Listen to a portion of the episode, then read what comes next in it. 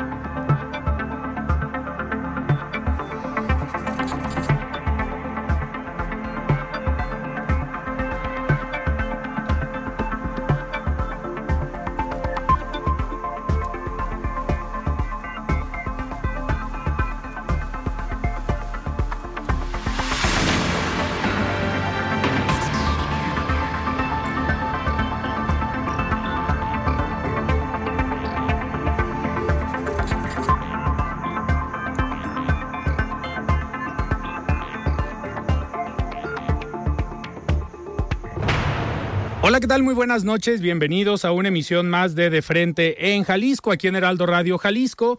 Hoy martes 13 de junio quiero agradecer, como todos los días en los controles técnicos, a Antonio Luna en la producción y redacción de este espacio, a Ricardo Gómez y recordarles nuestro número de WhatsApp para que se comuniquen con nosotros, el 3330 1779 66. El día de hoy vamos a tener esta mesa de análisis de los martes con Mario Hueso. El día de hoy no nos acompaña Mario Ramos y vamos a tener aquí en entrevista a Mirza Flores, ella es diputada federal del partido Movimiento Ciudadano. Como cada martes, vamos a escuchar también el comentario de Sofía Pérez Gasque, ella es presidenta nacional del Consejo Coordinador de Mujeres Empresarias y también el comentario de Raúl Uranga La Madrid, presidente de la Cámara de Comercio de Guadalajara. Les recordamos que nos pueden escuchar en nuestra página de internet heraldodemexico.com.mx, ahí buscar el apartado radio y encontrarán la emisora de Heraldo Radio Guadalajara. También nos pueden escuchar a través de iHeartRadio en el 100.3 de FM. Y les recordamos nuestras redes sociales para que se comuniquen también por esta vía. En Twitter me encuentran como arroba Alfredo Ceja R y en Facebook me encuentran como Alfredo Ceja. Y también ya tenemos el podcast de De Frente en Jalisco, donde pueden escuchar esta mesa de análisis y todas las entrevistas. La voz de los expertos.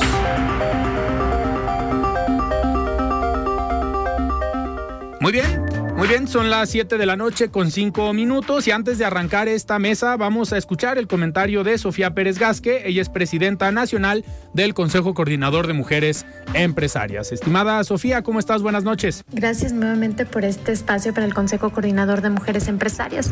Les quiero comentar un evento que sucedió el 24-25 de mayo en la Ciudad de México, que fue el Encuentro de Negocios México-Chile, que estaba impulsado y que fue impulsado por, por por ProChile. Nuestro país es el octavo socio del país sudamericano con quien tenemos un TLC, es decir, un Tratado de Libre Comercio. Y en 2022 el intercambio el año pasado tuvo una derrama de 4 millones 161 mil dólares para nuestro país. En esta ocasión el Consejo de Mujeres Empresarias tuvimos presencia, pudimos conocer no solamente a, a, mujeres que lideran empresas en Chile, sino también a hombres que tienen empresas donde trabajan mujeres. En este intercambio pudimos conocer empresas que tenían bebidas alcohólicas, bebidas no alcohólicas, capacitación para mujeres, pero sobre todo que buscaban la generación de negocios y sociedad y alianzas con otras mujeres dentro de nuestro país. Hubo más de 60 encuentros, es decir, 60 empresas, tanto mexicanas como chilenas, que pudieron estar en este encuentro y que no solamente con esta rueda de negocios, sino también con charlas, con cenas, con ponencias, se pudieron hacer conexiones. Desde el Consejo Coordinó Mujeres empresarias buscamos hacer crecer las empresas lideradas por mujeres en México, expandiendo sus mercados a otros países como Chile. Entonces, el día de hoy te quiero invitar a que puedas ingresar a nuestra página del ccme.org.mx o a nuestro Facebook Consejo Coordinador Mujeres Empresarias a nivel nacional y puedas contactarnos para que podamos vincularte con estas empresarias y empresarios chilenos para que puedas crecer tu negocio. Muchas gracias y gracias nuevamente por este espacio para el Consejo Coordinador de Mujeres Empresarias. El análisis de frente en Jalisco.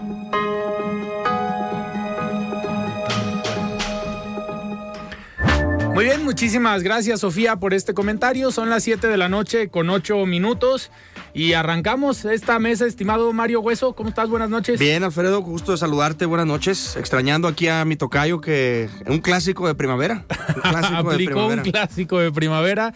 Mario Ramos no nos acompaña el día de hoy. Esperemos que nos esté escuchando por lo menos. Pero pues yo creo que ya le tuvo miedo a tantas apuestas. A tantas apuestas. Son tan clásicas aquí. Y nos queda claro que le tiene miedo al tráfico y a bajarse del carro. Mi tocayo es alguien que si no se traslada en carro, así sean dos cuadras o a las tiendas de autoservicio de cada esquina, no se mueve. No se anima a llegar en bicicleta o en transporte no, público. No, ni mover, ni mover las piernas, o sea, pero bueno.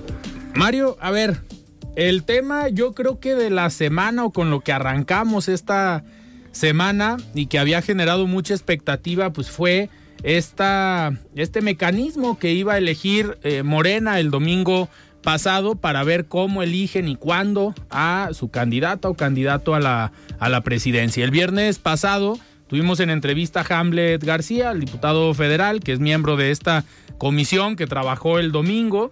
Y no sé si coincidas, pero pues sí trataron de dejar a lo mejor a todos contentos, por lo menos en lo que se ve hacia afuera, de permitirles a cada uno de los candidatos promover dos casas encuestadoras y que de ahí se hiciera un sorteo para elegir pues quiénes van a ser, creo que van a ser cuatro las que van a hacer las encuestas, que por otro lado también corremos ahí el riesgo de que esas encuestas, pues ya sabemos a lo mejor de quién dependen, digo, es a lo mejor el mensaje hacia afuera, pero ¿cómo viste el proceso y cómo ves esta forma de seleccionar este tema de las encuestas que todos van a poder proponer?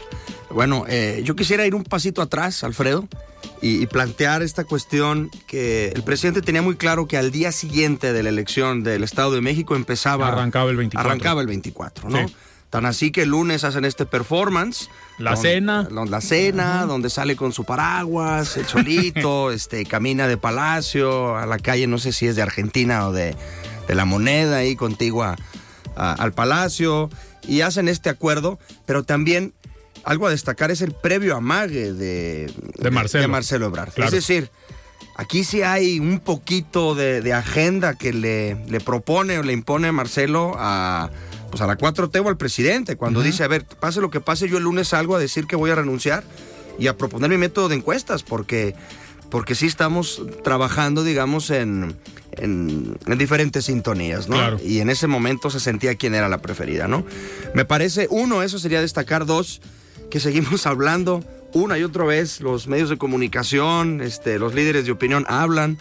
Eh, los análisis, los analistas y demás de lo que propone la 4T. Es decir, no estamos hablando de lo sangriento que se ha puesto el país, no estamos hablando de el incremento en la violencia en todos los estados, incluido eh, Jalisco y sus alrededores, la Ciudad de México, este, de Baja California, este, etcétera. No estamos hablando de esas cuestiones, estamos hablando del proceso electoral de Morena en específico, ¿no? Y tres, pues las reglas de juego que, ponen, ¿no? Está, lo de la encuesta, pues yo no sé, creo que es un buen, eh, en principio es una buena propuesta, digamos, es algo que Marcelo quiso imponer en esa agenda. Y que se lo concedieron. Y que se lo concedieron, yo no sé si para jugarle el dedo, ¿no? Y que ahorita, pues, sí, Marcelo, ¿qué más? ¿No? Pero creo que salió victorioso, él, él gana en estas últimas dos semanas. Eh, y pues bueno, se supone que cada aspirante propondrá dos encuestadoras y en sorteo la comisión de elecciones elegirá a cuatro. así Vamos a ver quiénes forman parte de la comisión de elecciones y pues a lo mejor al final termina siendo dedotecnia la que levante eh, las encuestas, ¿no? entiendo también que esta comisión de elecciones eh, realizará una encuesta que le llaman madre este, y harán además al mismo tiempo cuatro espejos. Por ahí una de las eh, opciones que Marcelo Ebrard proponía era que trajeran encuestadoras eh, de fuera de México. Por los intereses que existen y que pueden tener cada una de las encuestadoras de prestigio con cada una de las llamadas corcholatas, pero pues vamos a ver hacia, dónde lo llevan. Y al final también creo que los amarraron, pues, ¿no? Este, uno con el tema de la mordaza, de no pueden salir a hablar de los demás, ni a los medios de comunicación, comillas, que sean eh, anti 4T. claro. ¿no? Y dos, con el tema de, ya firmaron aquí, ¿eh? Firmaron el lunes, firmaron el domingo y ya no se vale chillar al final del proceso. Entonces vamos a ver si al final... vamos a ver quién es el primero en romper esas reglas. Sí, pero también, existe ese riesgo. Al entrar al proceso, ya no puede, el presidente ha sido muy inteligente en esto, al entrar a este proceso, estos actores políticos ya no pueden formar parte de otro proceso de otro partido. Es decir, ya Marcelo ya no puede romper ya está metido en el tobogán. Ya le pasó en otra ocasión cuando eh, jugó por ahí con una pluri de MC y luego se quiso cambiar al verde y el tribunal le bajó la pluri y acabó en Francia, autoexiliado, ¿no? Entonces hay que dejarlo claro en el auditorio. Ya no es posible que una vez que entren a un proceso interno puedan hacer otro proceso en otro partido político. ¿Qué, es lo que están, al parecer, llamando la atención la parte opositora?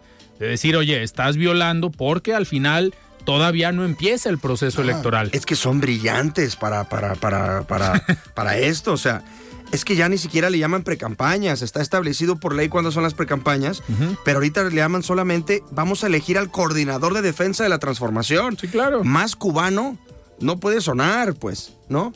Este, allá le llaman eh, Comité de Defensa de la Revolución, aquí de la Transformación. Entonces, pues, la manera de taparle el ojo al macho, Alfredo, eh, tiene que ver con, con, le cambiamos el modelo, empezamos precampañas cinco meses antes, claro. violando la ley electoral, pero le cambiamos el nombre y le vamos a llamar coordinador de defensa de la transformación, no pre-precandidato. Mario, pero a ver, en este escenario donde ya están los cuatro eh, posibles, aunque Noroña se, se sienta un poquito, se agüite porque no lo invitaron a la cena de lunes, eh, todos estos personajes algunos, y me atrevo a decir, Adán Augusto y eh, Claudia Sheinbaum, pues se veían muy beneficiados por el cargo público que tenían para tener esta exposición mediática. Hay personajes como Ricardo Monreal, como Marcelo Ebrard, que pareciera que juegan en otra cancha, que tienen más experiencia, que se saben mover en diferentes ámbitos y que no necesariamente requieren el cargo público al 100% para aparecer mediáticamente. Obviamente eso, pues algunos lo solucionarán con el recurso eh, que tengan y que puedan eh, pautar o que puedan hacer algunos acuerdos con los medios de comunicación, pero ¿no crees que este contexto le da cierta ventaja a personajes con más experiencia como Marcelo Ebrard?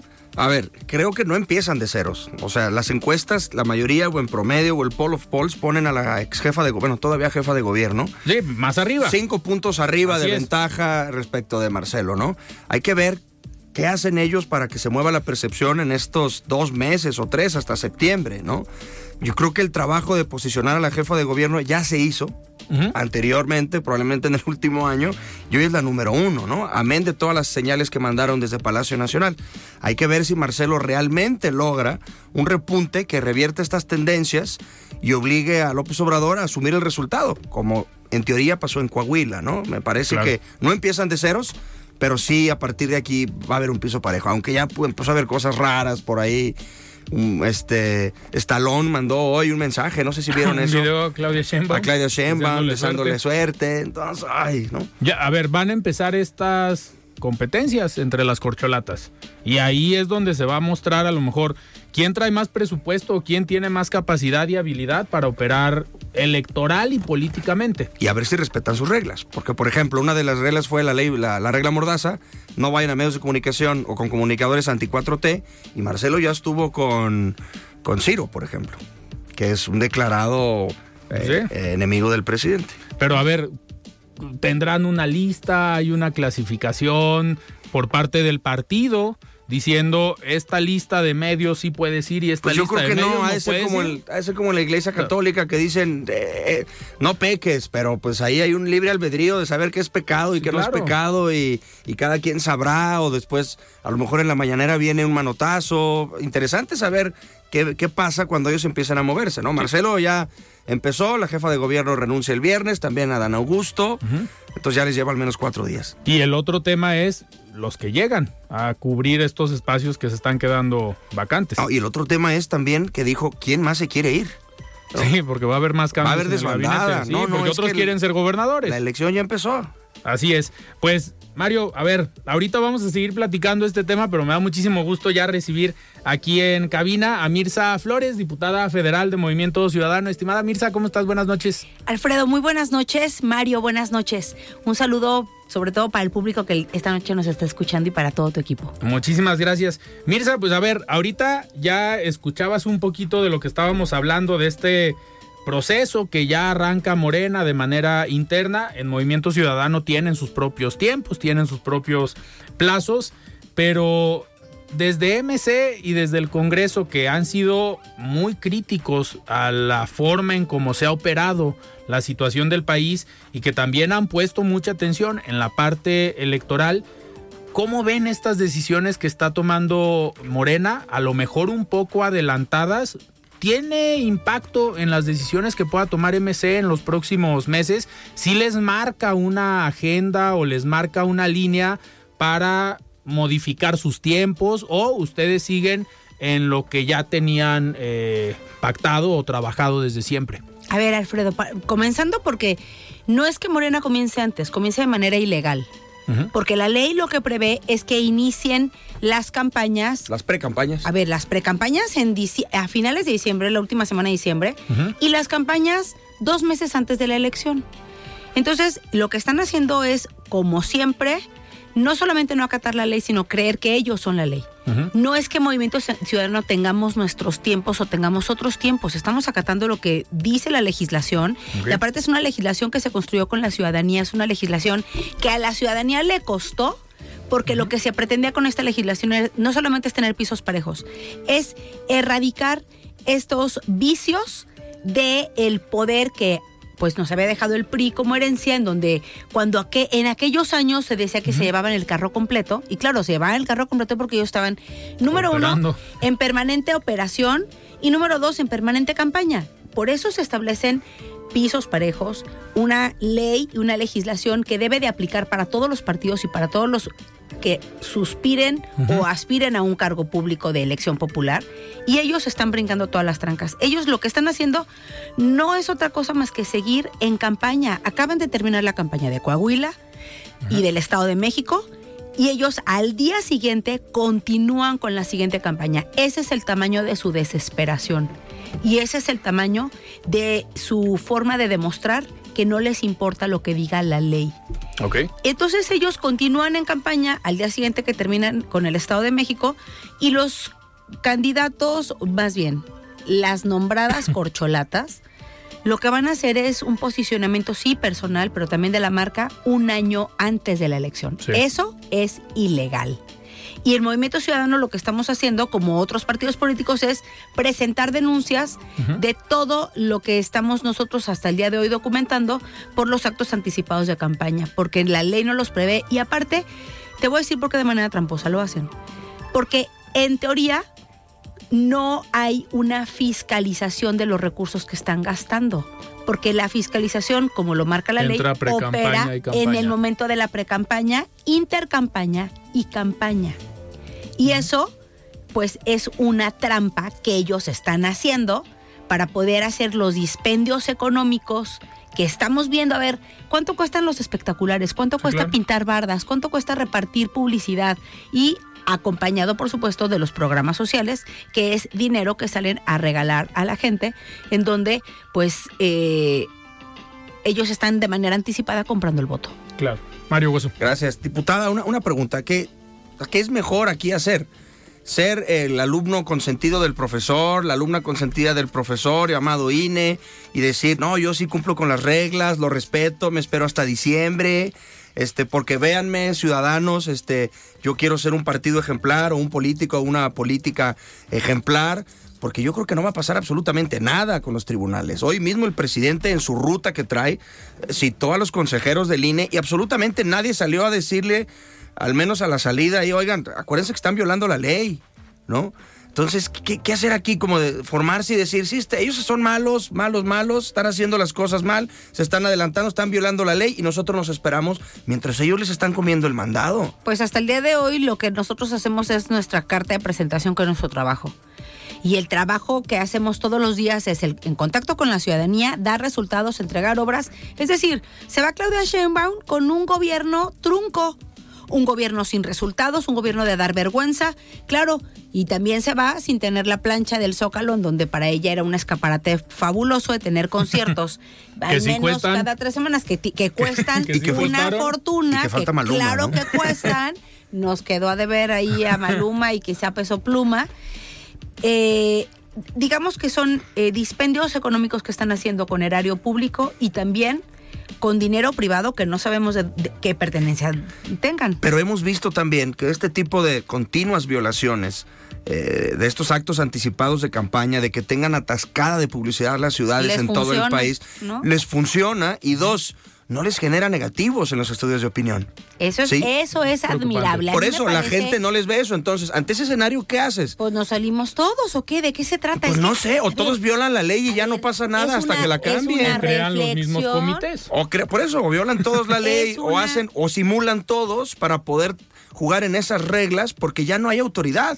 O sea, ya no hay un, una, este, ¿cómo se llama en el INE la autoridad? Este, El tribunal El electoral. tribunal que, que, que dé un manotazo y diga, ya basta, no lo hay. Entonces sí juegan en desventaja. O sea, van a empezar la elección del 24 con un marcador de 3-0. Y as- así es, bueno, 13 me hace barato. A ver, ¿y, y así van a jugar con esas de reglas? 5-0. Yo creo que las reglas es que ni siquiera sé qué decirte. Es como decir, eh, como cuando te decía tu mamá, ¿qué quiere decir que si tu amigo se avienta un pozo, tú te vas detrás de él? Pues yo le decía que no. Claro, yo también le contestaba que no a mi mamá, pues, pero eh, es lo mismo. Y hay un debate al interior del partido. Claro que hay un hay, hay empecemos debate. mañana o nos hay esperamos, un debate o- al interior de, de Movimiento Ciudadano. Las personas nos lo estamos cuestionando. También la alianza, porque también a la alianza, es decir, PRI, PAN, PRD, seguramente tampoco les parece eh, y les llama la atención que van a hacer, que quiere decir que todos vamos a violar la ley y ya por eso nos convertimos en... ¿En qué? ¿En qué nos vamos a convertir? Es que eso a la gente no le importa, es más, ni lo ve. La gente no sabe las reglas de juego, en general. Así es. Y aparte, a ver, el que se están adelantando los tiempos, y ahorita lo comentaba Mario, pues no se está hablando de lo que realmente es importante. Del tema de la inseguridad, de lo que está pasando en el país, de la parte o del poco o nulo desarrollo económico que estamos teniendo, de los diferentes problemas que tenemos socialmente en los diferentes estados y en lo largo y ancho del país. De eso no se está hablando. Yo lo diría peor, Alfredo. No es lo que no se está haciendo, es el abandono en el que están dejando, por ejemplo, al sector educativo. Las escuelas cayéndose sin maestros, eh, la- los centros de salud sin medicamentos, sin tecnología para atender a las personas. eh, no hay eh, estancias infantiles porque las desapareció el presidente de la República apenas entró en su gobierno. Desapareció las escuelas de horario extendido. Es decir, un montón de programas que eran de avanzada desaparecieron para darle lugar a su proyecto de repartir dinero por todo el país, comprar el voto de manera anticipada y saltarse todo lo que diga la ley. Es, sí, a mí me parece preocupante Y lo que yo, pues ahí, Mario lo que hace, pues es así como... eh, como los re- estos Como este, picarles, ¿no? como los picadores no en las corridas de toro Ese es el papel que juega Mario. Sí, y lo hace muy bien, porque ya me voy a ir de aquí con taquicardia. No, ya hablando de verdad, eh, a la gente lo que le importa es todos los días cómo va a moverse en la ciudad, llevar de comer a su casa, que si sus hijos se enferman, tener en donde los atiendan y si no los atienden, esa es su mayor preocupación. Entonces, claro que no están viendo que Morena se está saltando todas las trancas y haciendo actos ilegales. Que los precandidatos del presidente salgan a hacer campaña deliberadamente, que estén pidiendo licencia con tanta anticipación. Pero de tienen sus más de un año haciendo campaña. No, a ver, por eso, por eso, por eso la Ciudad de México está en total abandono, por eso no sirve el, el, eh, el transporte público, por eso no hay sistema de salud, por eso la ciudad está colapsada, por eso está lleno de basura, porque en vez de tener una jefa de gobierno, tiene una candidata a nivel nacional. Así ya tienen dos años, Mario. Sí, Claro. Efectivamente. Oigan. Dos años todos en campaña. Tenemos que ir a un corte, pero regresamos. Estamos platicando en esta mesa de los martes con Mario Hueso y nos acompaña la diputada federal Mirza Flores. Vamos a un corte y regresamos.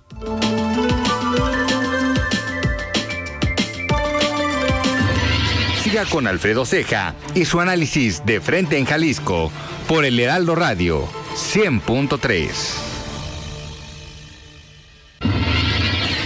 Mesa de análisis de frente en Jalisco con Alfredo Ceja. Continuamos. I'm Sandra, and I'm just the professional your small business was looking for. But you didn't hire me because you didn't use LinkedIn jobs. LinkedIn has professionals you can't find anywhere else, including those who aren't actively looking for a new job but might be open to the perfect role, like me.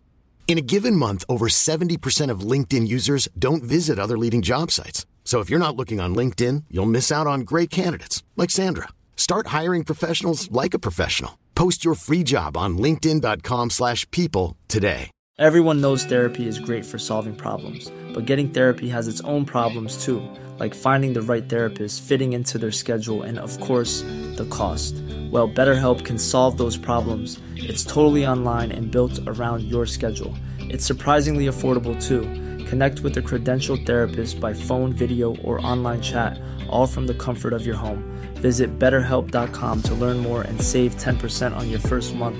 That's BetterHelp, H E L P.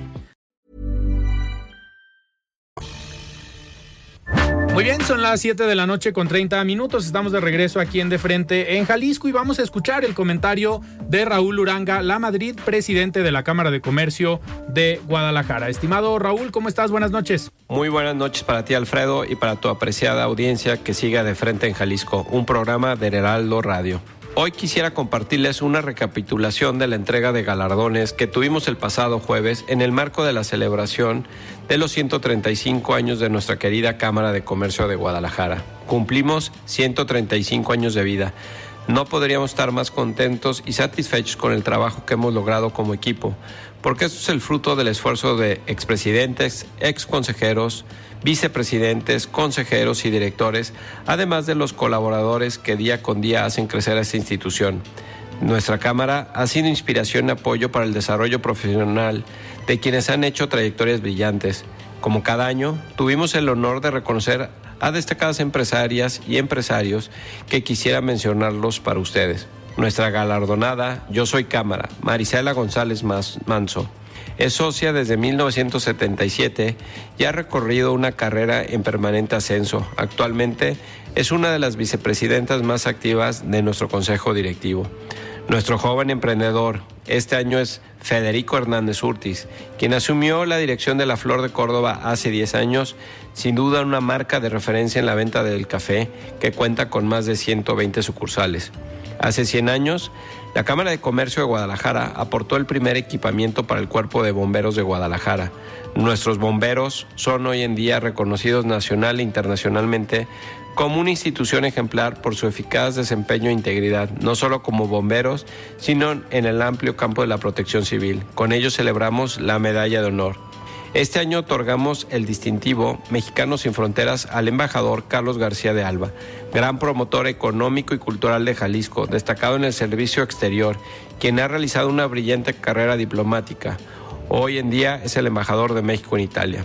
Para finalizar, el Mercurio Empresarial es para una empresa 100% jalisciense con gran éxito nacional e internacional, Laboratorios PISA, fundada hace 78 años. Nuestro respeto y admiración para don Carlos Álvarez Bermejillo, actual presidente de Laboratorios PISA. Es un honor presidir esta noble institución en este significativo aniversario y contar con un gran equipo de trabajo. Sigamos fortaleciendo las bases para cumplir muchos años más. Sigamos más juntos y más fuertes. Hasta aquí mi comentario, Alfredo. Que tengan una excelente semana, todas y todos. Nos escuchamos el próximo martes. El análisis de frente en Jalisco.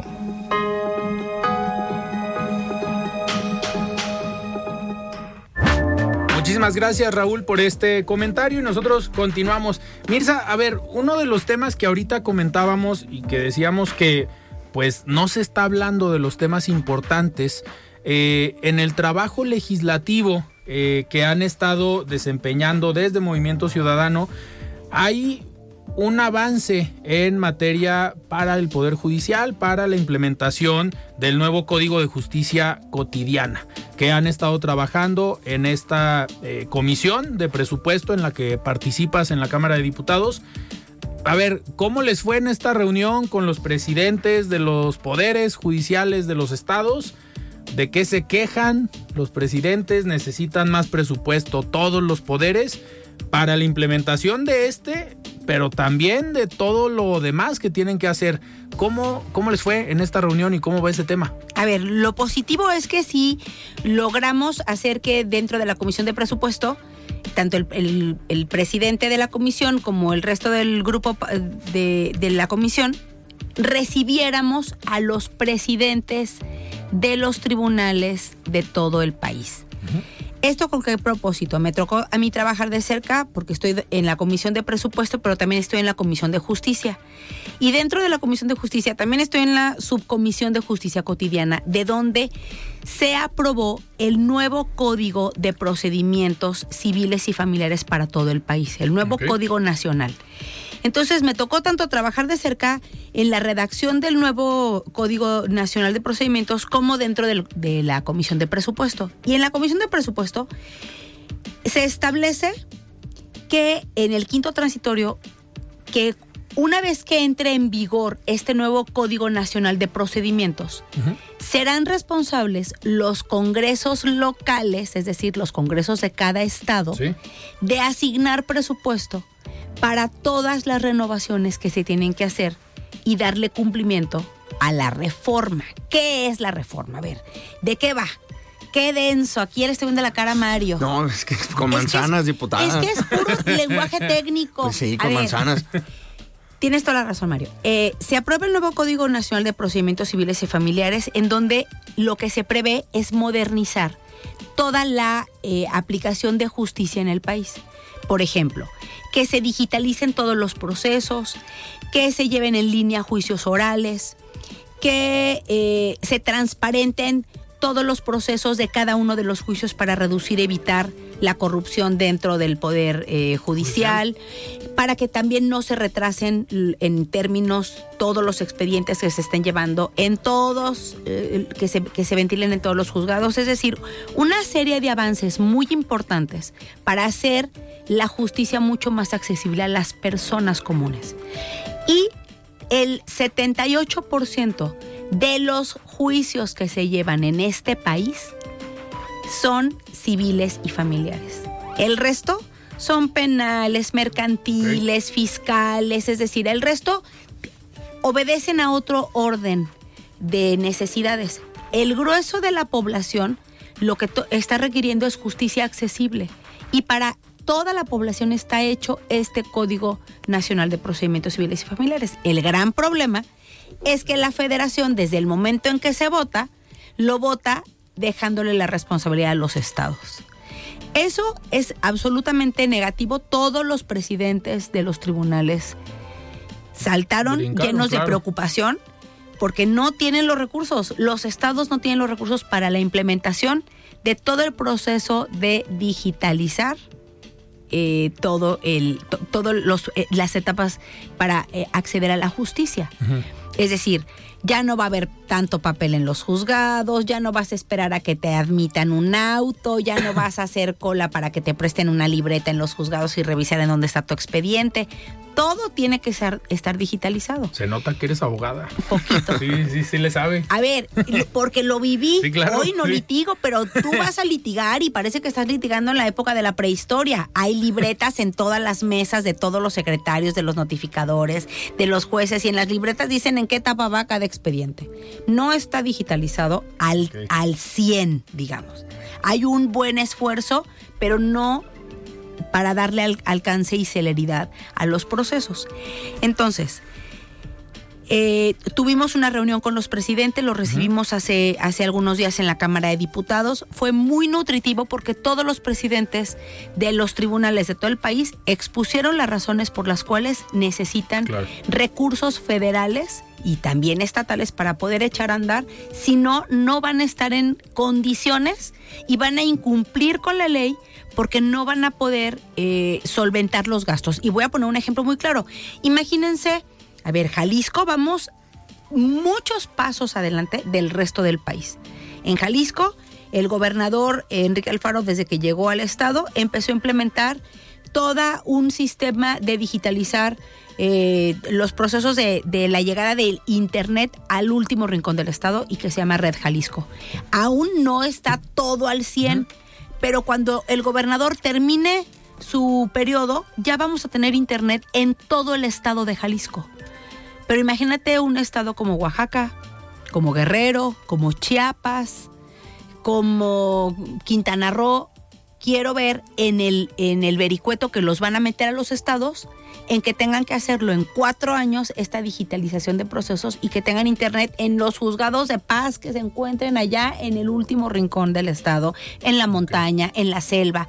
No van a estar en condiciones. Y nosotros que vamos mucho tiempo adelante, no está, no está aún terminado y está a cuatro años que empezó su implementación.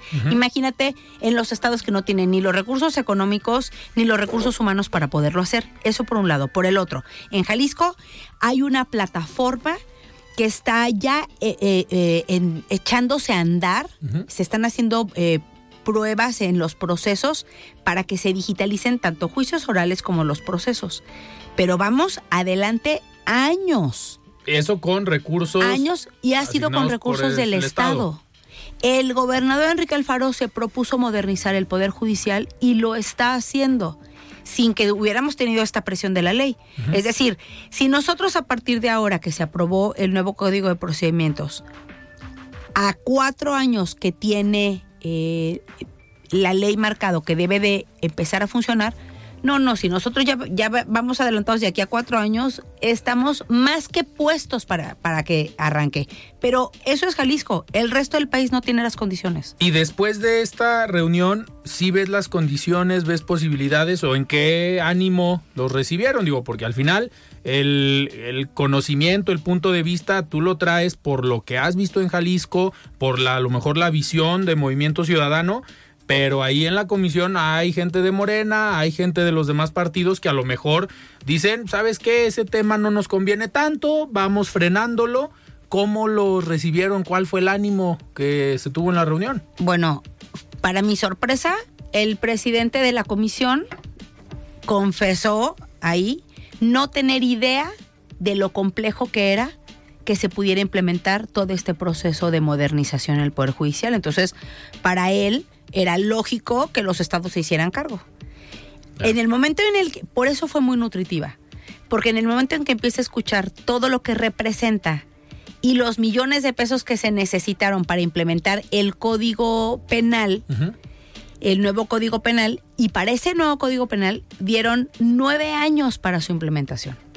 Ahora están dando menos de la mitad, es decir, cuatro años, y si con el código penal, que tiene muchos menos asuntos, menos demanda, no podían estar a tiempo los estados, ahora que mm, se requieren más recursos, mucho menos. No hay manera posible de que suceda. Y aparte explicaron, y lo explicaron con mucho detenimiento, el dinero federal que había llegado a los estados, cada uno de los presidentes dijo, a mi estado llegaron estos millones, y a mi estado llegaron estos millones, y Se cómo se en implementó y que aún así no, no terminaba todavía de, de funcionar al 100 porque no hay los recursos suficientes. Entonces ahora dicen ellos, nos están obligando a cumplir con una ley en donde caeríamos en desacato cuando no nos están dando los en recursos para poderlo hacer. Y van a estar en condiciones ya en los próximos meses, digo, en septiembre se empieza a trabajar el presupuesto,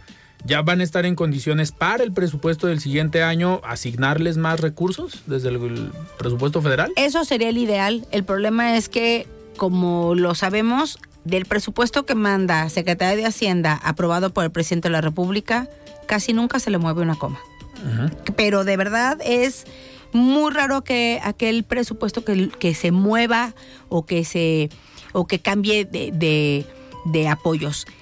Lo que sí tendremos que hacer es hacer, seguir haciendo el señalamiento y lo que yo veo muy positivo es que en la comisión de presupuesto lo vieron con muy buenos ojos la petición de que también tenía que entrar con participaciones federales el funcionamiento de, de la implementación del nuevo Código Pues, Nacional. va- vamos a ver si algún coordinador de Morena, del Verde o del PT se puede reunir con el presidente y avisarle.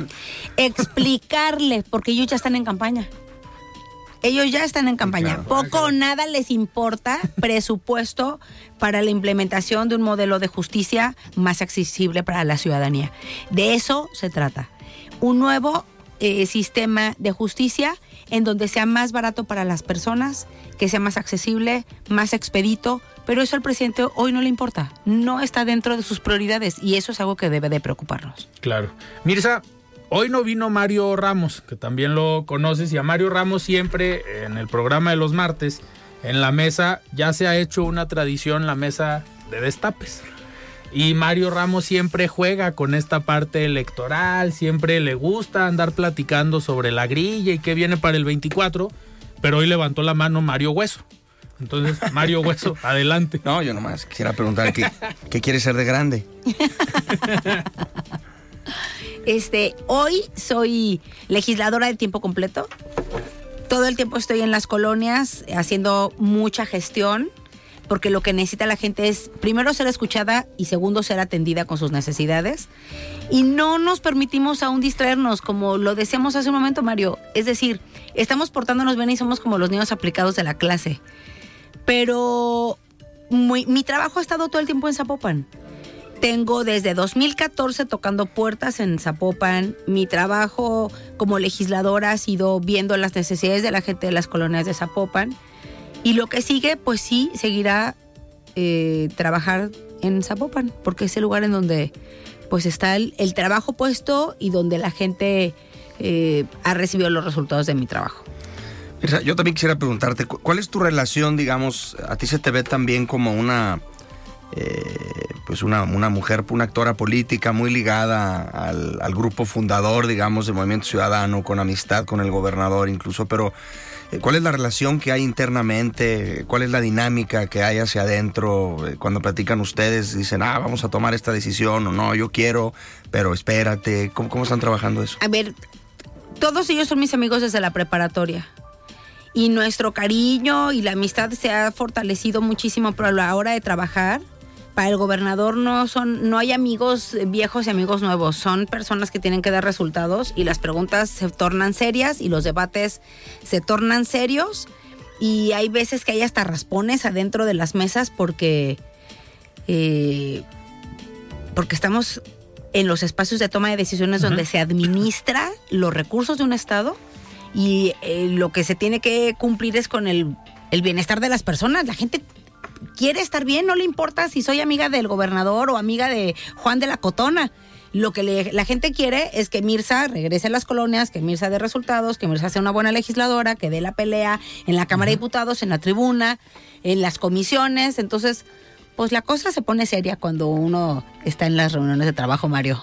No, Mirza- no, no hay, no hay cotorreo ni hay bromas. Y, y en este, a ver, en estos reuniones, visitas o regreso que tienes a las colonias y que caminas las colonias en Zapopan, ¿qué te dice la gente? ¿Qué, ¿Cuáles son las problemáticas que hoy están enfrentando la gente? Porque en alguna ocasión invité a una clase en la Universidad Panamericana Luis Donaldo Colosio y él, Riojas, y él comentaba que la actividad de un político siempre era resolver problemas. Así es. Y al final, eso es lo que hace a un político, el que sí regreses, pero que des soluciones, aunque seas legisladora federal. ¿Qué te está diciendo hoy la gente en las colonias de Zapopan? ¿Cuáles son esos problemas a los que se están enfrentando? Que a lo mejor en un añito y poquito más te va a tocar resolver. A la gente le importa mucho eh, sus estados de bienestar, es decir, estar bien en su colonia. Les importa si no está pasando a tiempo el transporte público, si no pasaron a recoger la basura, si hay árboles que hay que recortarle las ramas, que sus hijos no entraron a la escuela o los cambios de turno. Es decir, lo que la gente me pide es lo que necesitan en su día a día. Se quejan, por ejemplo, si el transporte público ya viene lleno desde el hay gente que, oye, no, pues ya para cuando ya llega el camión ya viene lleno, ya no me puedo ni subir. Ah, pues entonces hay que comunicarnos con el secretario del Transporte, Diego Monraz, para decirle, oye, necesitamos que en estas rutas se incrementen en estos horarios y aparte mandan, de, mandan personas a contabilizar la gente que se sube al, transporte público. Es decir, nos tomamos el trabajo muy en serio y hacemos toda la gestión completamente integral. Y ya de pasada ya le pedimos al secretario que si nos dan este tarjetas para, para el transporte público, trasvales, o sea, entonces ya eso nos mete en otra dinámica. Ver cómo acercamos a la gente los programas que tiene el gobierno del Estado, los, los programas que tiene la, la, alcaldía de Zapopan. Entonces, eso, de eso sirve. Por eso es muy importante la comunicación, porque vas por un vas por un pendiente que tiene la ciudadanía y te vas con más tarea y, y, así estás todo el tiempo. Es decir, los políticos o las políticas vivimos de nuestros resultados y de nuestros éxitos. Un político que no tiene éxito en una urna electoral, un político que no da resultados, pues es un político que a nadie le interesa su papel porque no te sirve para nada. Claro. Ni gana elecciones, ni te resuelve problemas de tu colonia. La gente necesita el día a día resolver que si su hijo no salió en el turno, que si no salió en la secundaria, que si tiene que entrar a la universidad, eso es lo que le preocupa a las personas. Y claro, la mayor preocupación siempre es la seguridad. Entonces estamos todo el tiempo procurando, ¿no? Eh, es que lo que más piden son sus servicios públicos. Pero lo que más les importa o les preocupa es la seguridad. Claro. Entonces ahí cuando vamos siempre tratamos de generar eh, sinergia con los comandantes de la zona para que tengan chats con los vecinos. Entonces, cada que vamos a una colonia, lo que procuramos es que nos acompañe un comandante. De la comisaría. Y si no, tener, generarles un vínculo directo con los comandantes de la zona para que puedan estar en comunicación permanente los vecinos con la seguridad. Entonces, eso ha ayudado muchísimo a que se mejoren las condiciones de, convivencia en las colonias, porque, por ejemplo, hay parques que se renuevan, que metemos juegos, que la gente participa, que hacemos reforestación y luego de repente te hablan los vecinos. Oiga, fíjese que vienen aquí unos muchachos este, que generan mal ambiente, ¿no? Aquí con los niños. Que luego a los niños les da miedo salir a jugar. O a las mamás no nos gusta que se hagan porque ya hay un grupo de jóvenes que están ahí este, generando suspicacias. Ah, pues le hablamos a la patrulla para que los mueva del lugar de manera respetuosa, pacífica. Y eso ha generado que la gente se apropie de sus espacios públicos. Hoy por hoy, la zona metropolitana de Guadalajara tiene espacios públicos. Eh, la gente puede salir a hacer ejercicio, a jugar con sus hijos, a disfrutar de la ciudad y del equipamiento urbano. Y no quiere decir que íbamos el Narnia, la verdad es de que estamos haciendo mucho trabajo todo el tiempo, pero la ciudad sí ha mejorado. Y al final, a ver, este trabajo es el que te permite pues estar en esa lista de los que pueden ser en la próxima administración quien encabece el trabajo de en Zapopan, que al final no, no le quiero llamar ventaja, pero en un dado caso que por el tema de paridad se decida que en mujer eh, deba ser candidata mujer, pues tú en automático ya ahí tienes la mano, la mano levantada. Pero, a ver, ¿cómo es este proceso al interior de Movimiento Ciudadano? ¿Cómo es este proceso también con el otro grupo político al interior de MC? Porque podemos hablar no de división, pero sí hay un grupo político cercano al gobernador y otro grupo político más cercano a Pablo Lemus y a Juan José Frangé. ¿Cómo se llevan ya en el trabajo del día a día en Zapopan? Muy cordial. Sumamente cordial. A ver, Movimiento Ciudadano es una familia que creció. Es como cuando los, ah, los bisabuelitos tienen hijos, pero nietos, pero bisnietos, y la familia creció y al rato las comidas que eran de 5 y ahora son de 50. Lo mismo pasa con nosotros. Crecimos, hemos dado resultados, estamos todos en la calle todo el tiempo, estamos cerca de la gente y nuestra relación es de mucho respeto y mucha cordialidad. Yo por decirte, desde 2015 que soy legisladora federal hasta el día de hoy, 2023, todo el entendimiento que he tenido para poder hacer gestiones las he hecho siempre con Juan José Franje.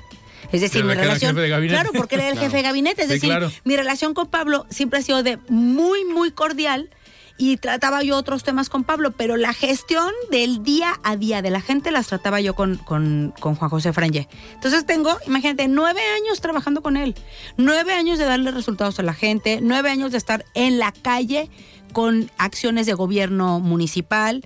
Entonces, a ver, una cosa es que cada quien tenga su corazoncito, Claro. pero otra cosa son las ganas que tenemos todos de transformar Zapopan y el resto de la zona metropolitana. Nos queda un minuto, Mario. Gracias. Una última. Me imagino que has visto las últimas encuestas que han salido, llamémosle de las encuestadoras serias, porque se mueve un montón de basura también. Y hay una clara, digamos, eh, o un reconocimiento, digamos, al trabajo del movimiento ciudadano. También hay como un ambiente de, de no cambio de, de partido aquí. Pero, ¿cuál es tu lectura de, de, de lo- de los, de, los, de, los, de las eh, encuestas a las que has tenido oportunidad de acceder? A ver, las encuestas son fotografías de ese momento. Y aparte de a dónde fuiste, a quién entrevistaste, a quién encuestaste. Qué bueno que la gente siente ¿Qué percibes en la calle? que la gente está contenta con Movimiento Ciudadano. O sea, qué bueno que la gente contesta que está contenta, pero eso no es suficiente. Hay que seguir todos los días en la calle, porque la gente todos los días tiene necesidades. Porque además en Zapopan arrasó Movimiento Ciudadano en la elección del 21. Sí, les fue mejor que en Guadalajara. Bueno, es que los resultados están ahí. Guadalajara es una ciudadanía mucho más politizada y en Zapopan la gente, no sé, tenemos otra dinámica. La verdad hay otro dinamismo de la misma ciudad y nos permite estar muy cerca con la gente. Y aparte somos muchísimos, es decir, diputados locales, diputados federales, regidores, estamos permanentemente en la calle. Eh, el presidente Juan José Frangé está todo el tiempo en comunicación con los líderes de las colonias y, y basta con ver sus redes sociales, las nuestras. Nos tomamos muy en serio nuestro trabajo. Claro. Mirza, pues yo te agradezco que hayas venido ya de frente en Jalisco. Nos falló Mario Ramos, pero muchísimas gracias.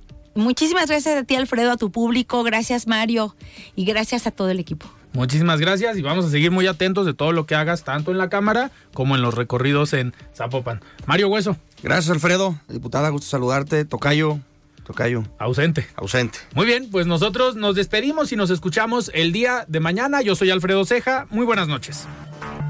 Alfredo Ceja los espera de lunes a viernes para que junto con los expertos y líderes de opinión analicen la noticia y a sus protagonistas. Esto fue De Frente en Jalisco, otra exclusiva de El Heraldo Radio. Hey, it's Paige DeSorbo from Giggly Squad. High quality fashion without the price tag. Say hello to Quince. I'm snagging high-end essentials like cozy cashmere sweaters, sleek leather jackets, fine jewelry, and so much more. With Quince being 50 to 80% less than similar brands. And they partner with factories that prioritize safe, ethical, and responsible manufacturing. I love that. Luxury quality within reach. Go to quince.com slash style to get free shipping and 365 day returns on your next order. Quince.com slash style.